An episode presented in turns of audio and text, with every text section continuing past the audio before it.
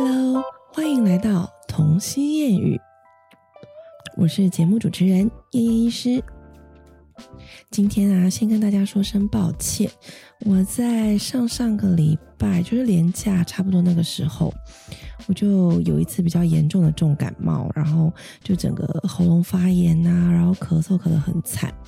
现在终于来到疾病的尾声了，但是我真的每一次生病，最重要的、最受伤的地方都是我的声带，我也不知道为什么，但是就是每次感冒，真的就是声音直接哑掉。但我想说，已经休了一个礼拜了，声音至少出来了，虽然还是这种哑嗓，可能现在就先把我当成很性感的。梅艳芳的声音，这样可以吗？不行，这样子就是梅艳芳毕竟是一代呃非常有名的明星，就是怎么可以相提并论？好啦，就请大家多多包容我这个非常难听的声音。那因为我是希望可以维持我这个。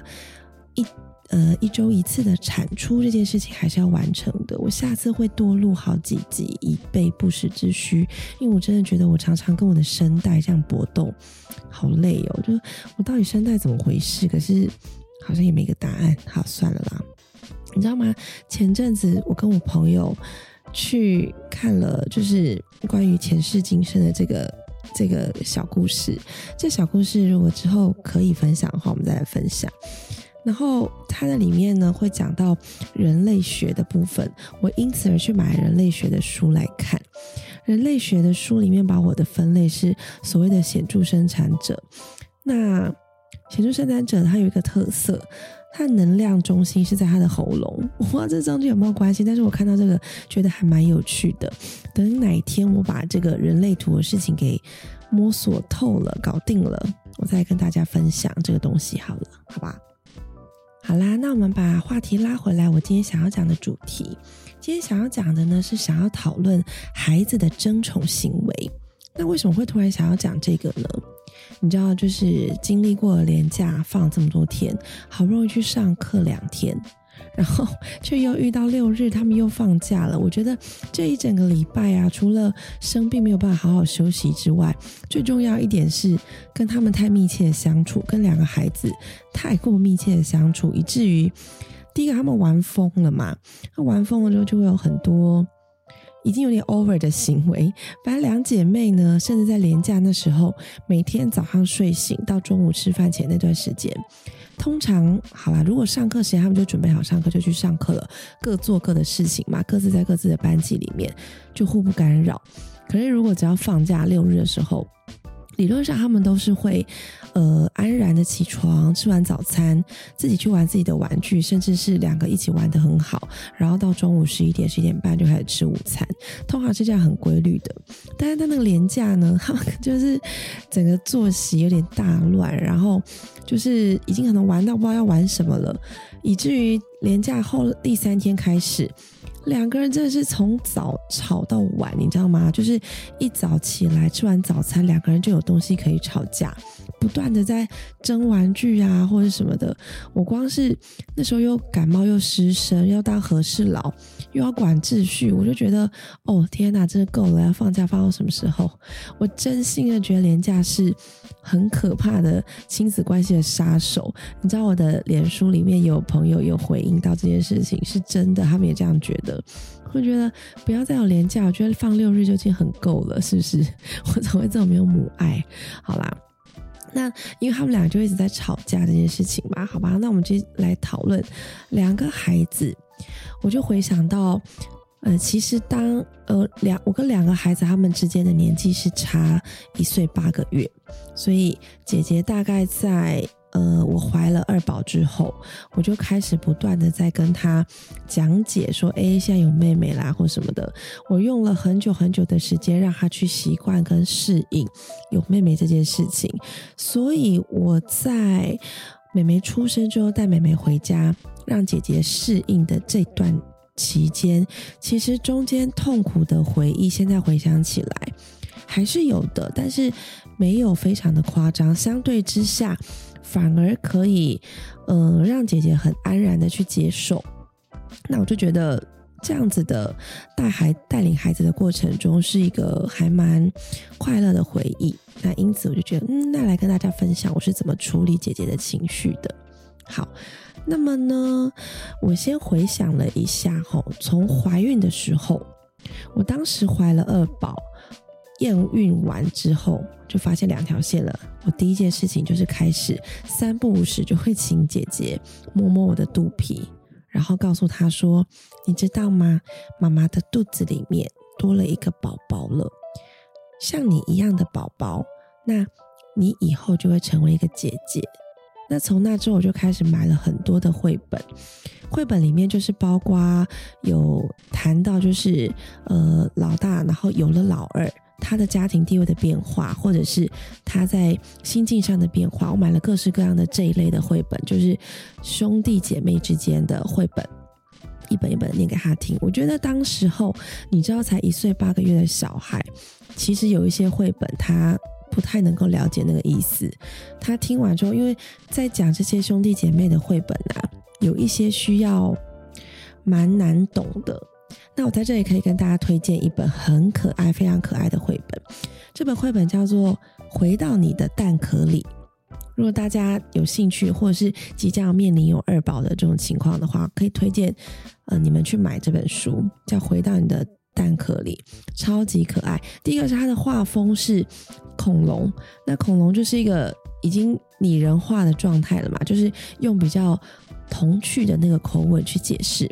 第二个就是它里面会是完全从孩子的角度出发，它不是从大人的思想去出发，去告诉他说怎么样相亲相爱啊，或怎么样接受弟弟妹妹的到来。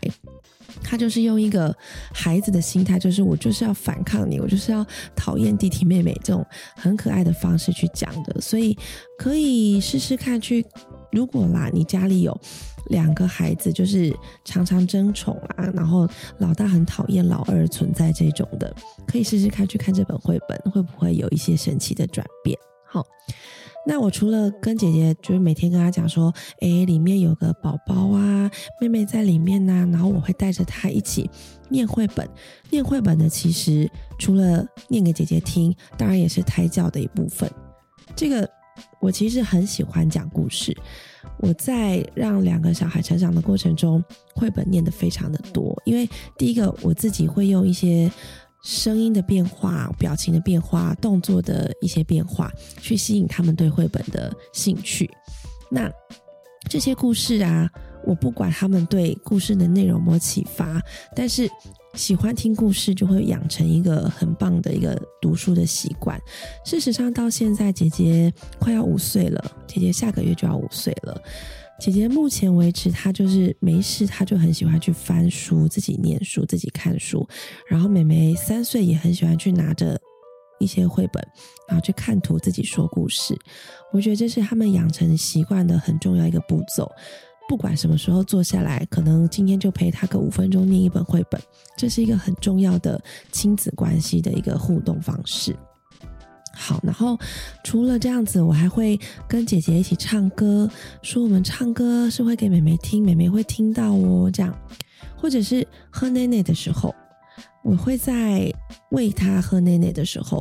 然后跟他说：“哎，你知道吗？以后宝宝出来的时候，我们也要这样喝奶奶哦。然后提醒他从小到大当宝宝的他的一些记忆，他到时候也会看着妹妹会经历过这条路，是他也体会过的，他体验过，他经历过的这样。而且我会时不时的提醒他说：你看，妈妈现在要去洗碗，妈妈要去煮饭，妈妈去洗奶瓶，这些事情啊，如果我要去做事情的时候，你会变得很无聊。”所以呢，如果有一个人可以一直坐在那里跟你玩，跟你玩玩具，陪你玩游戏，遵守你的规矩，然后跟你一起创造新的游戏，这样是不是很棒？我会带他进入一个幻想的世界，这样跟他解释。那一直到呃，美美要出生之前，大概。一个月左右，我就开始跟他讲说：“妈妈接下来会有一个月的时间呢，要去坐月子，要去月子中心休息。那那个地方呢，你可以来看我，但是你不能跟妈妈一起睡觉，因为那个地方是。”刚出生的宝宝很安全的地方，所以我们不能让任何人带任何的细菌病毒进来。我就讲了很多这些有的没的理由。然后我就跟他说：“这个月啊，外婆会一直陪你，陪你睡觉，然后阿公阿妈会照顾你。那你只要想我，你就可以用阿妈的手机打给我，跟我讲电话，然后随时你都可以看到我，还可以看到美美。这样，那当然这个时候要有一个非常非常强而有力的 backup，就是我妈。”那我妈其实她从姐姐出生就开始帮我带小孩，一直陪伴她，所以她跟姐姐之间的 bonding 是非常的强的。所以甚至我常常去上班呐，她都可以诶，就直接带两整，就带一整天的时间。姐姐也不太会需要找我这样子。所以呢，这时候非常强而有力的一个这个帮手。他已经要能够接手，成为一个主要照顾者，这是非常重要的事情。我会希望，如果你们有遇到这样子要接手的状况的话，可能要拉长孩子适应主要照顾者的变换这个时间。你们中间可能 overlapping 的时间要很长，可能一个月或两个月，孩子慢慢去适应，同时可以接受 A 跟接受 B 的单纯的照顾，这样子他在。说真的，我当时候去坐月子的时候，姐姐会每天跟我视讯，甚至她视讯到会觉得说：“哎呀，我不要，我要去玩。”因为那时候我妈把她带回台南，带回家去。然后那个因为她就常常连视讯也不想跟我讲，因为她玩的很开心这样子。因为有阿公阿妈在，他们她心里非常的安全感很够，所以在这。坐月坐月子的那一个月，其实是非常的平顺的，没有有一些姐姐疯狂吵啊，一直要想我的任何的状况。好啦，那接下来到出了月中，这就是精彩了。出了月中，就是姐姐跟妹妹要第一次见面嘛。我会先试训的时候就跟她讲说：“哎，我们再过两天就要见面喽，再过一天就要见面喽，哦，明天你就要回来喽。”这样子，每天就告诉她时间的倒数。再来，我印象中，姐姐第一眼看到妹妹的时候，你们猜猜看还有什么反应？我现在还留着那个影片。姐姐第一眼看到妹妹的时候，躺在床上，她婴儿床上，她就蹑手蹑脚，很轻很轻的走，走到婴儿床旁边，然后就抓着床栏，看着床里面在睡觉的妹妹，然后就觉得发出了一个声音，就。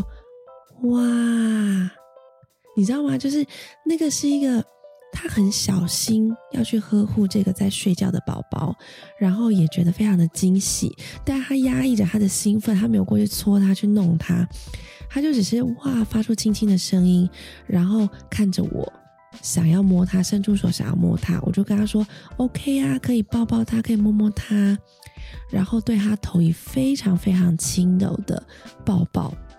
我当时候看到这个画面，我是觉得非常非常的感动，你知道吗？因为我会觉得，好像他们两个之间是真的有一个很相爱那种感觉。我就开始自己脑补他们未来手足会相处非常好的一些画面，就觉得哦，稳妥了。我这个当妈之路简直就是轻轻松松这样子，那个画面是非常的感动我的。那当然，在接下来的让他适应妹妹存在这适应期，我的做法是，我凡事第一件事情的优先顺序，我都会先问过姐姐的意见。比如说，我会问她说：“哎，妹妹现在哭了耶，好像要喝奶奶了，你觉得妈妈先去帮她泡奶奶，还是妈妈先抱抱你？”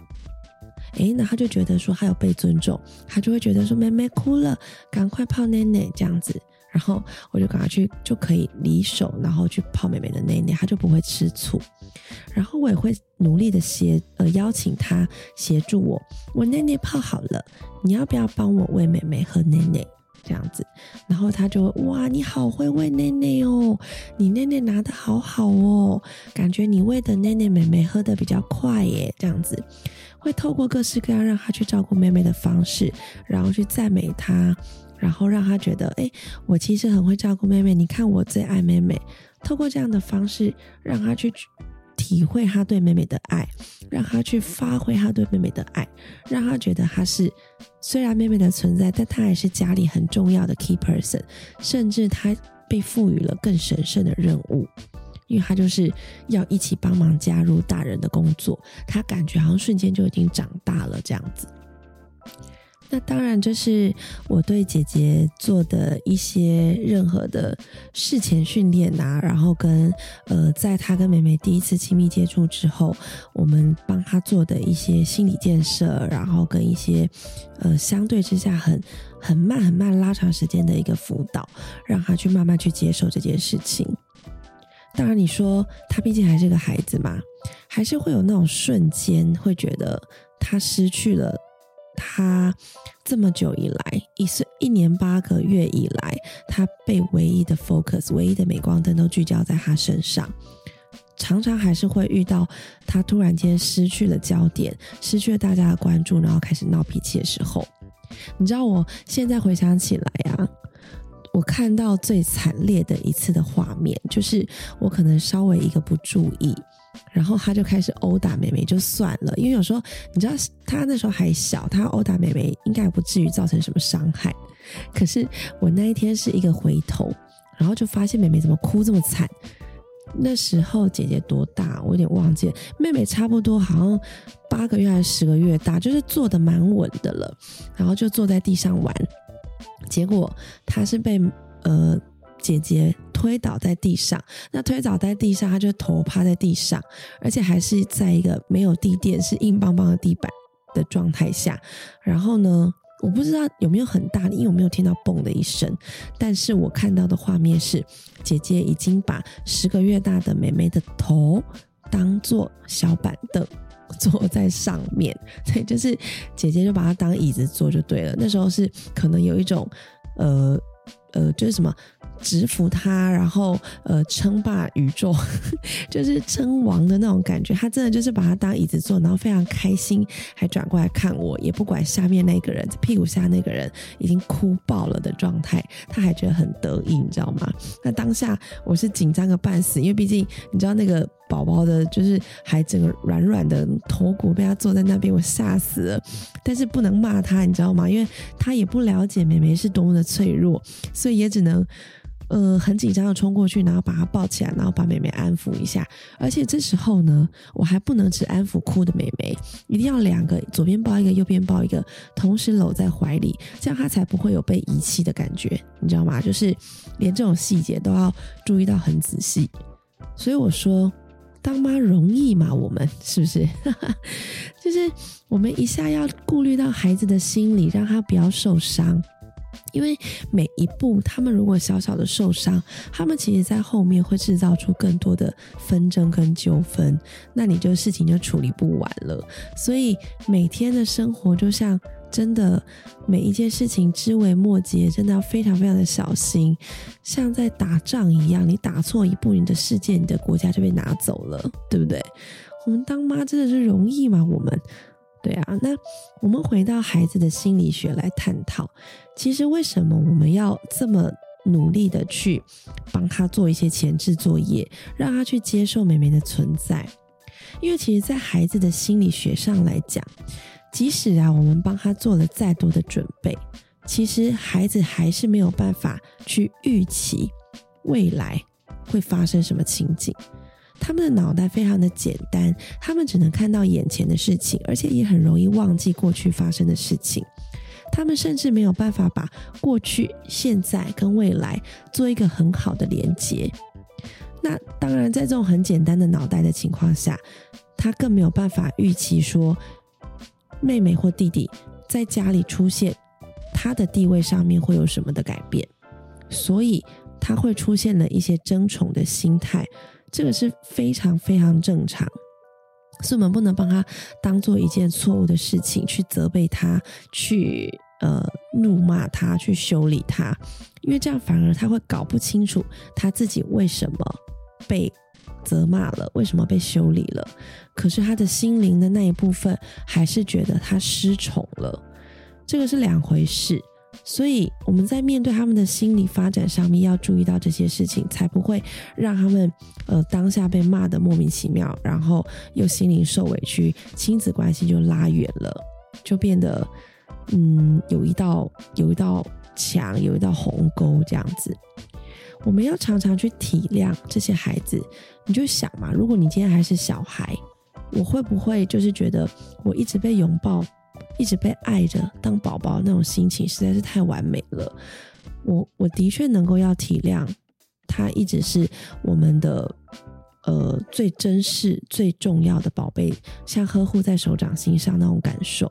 如果是我，我一直当王，我也很爽啊，对不对？突然间有一个人来，就叫我把宝座要分一半给他，当然是心态上会有一点需要接受的时间。那这个时间很长很长，因为要等到他的脑袋整个架构都发展好了，他才能够很安然的去接受这件事情，对吧？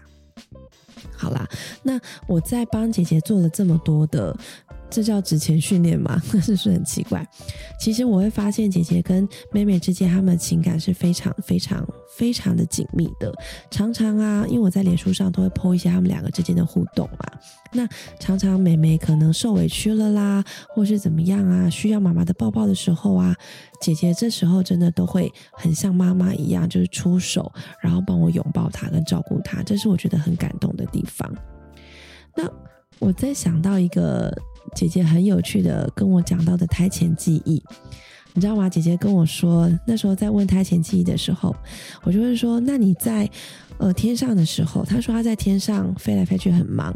那我就说：“你在天上的时候有遇到美眉吗？”她就说：“有啊，我都跟美眉一起玩呐，而且美眉的手上我帮她盖了一个印章啊，这样子到时候我才不会找不到她。”你知道吗？其实美美的左手手臂上面有一个胎记，那那个胎记呢？姐姐的解释是说，她在天上就已经帮她盖好印章了，为了这辈子，就是到我们家的时候，她才能够跟她相认。我就觉得这蛮有趣的，虽然听起来就也不知道是真的还是假的，蛮梦幻的。但本来胎前记忆有一部分就是很梦幻的嘛，因为你永远不会知道它是是真是假，但是还蛮合理的，对吧？所以我觉得蛮有趣的。好啦，今天就用这个破嗓子跟大家分享一下小孩在关于争宠方面他们的心理的变化是怎么样，以及我是怎么面对跟去帮姐姐去适应妹妹的到来，这是我的一些小方法，可以提供给大家做参考。那。呃，有什么小故事想跟我分享的啊，都很欢迎你们到脸书或 Instagram 搜寻“童心谚语”，就可以找到我的粉丝专业，都可以私信我，跟我聊聊天，跟我分享你们的小故事哦。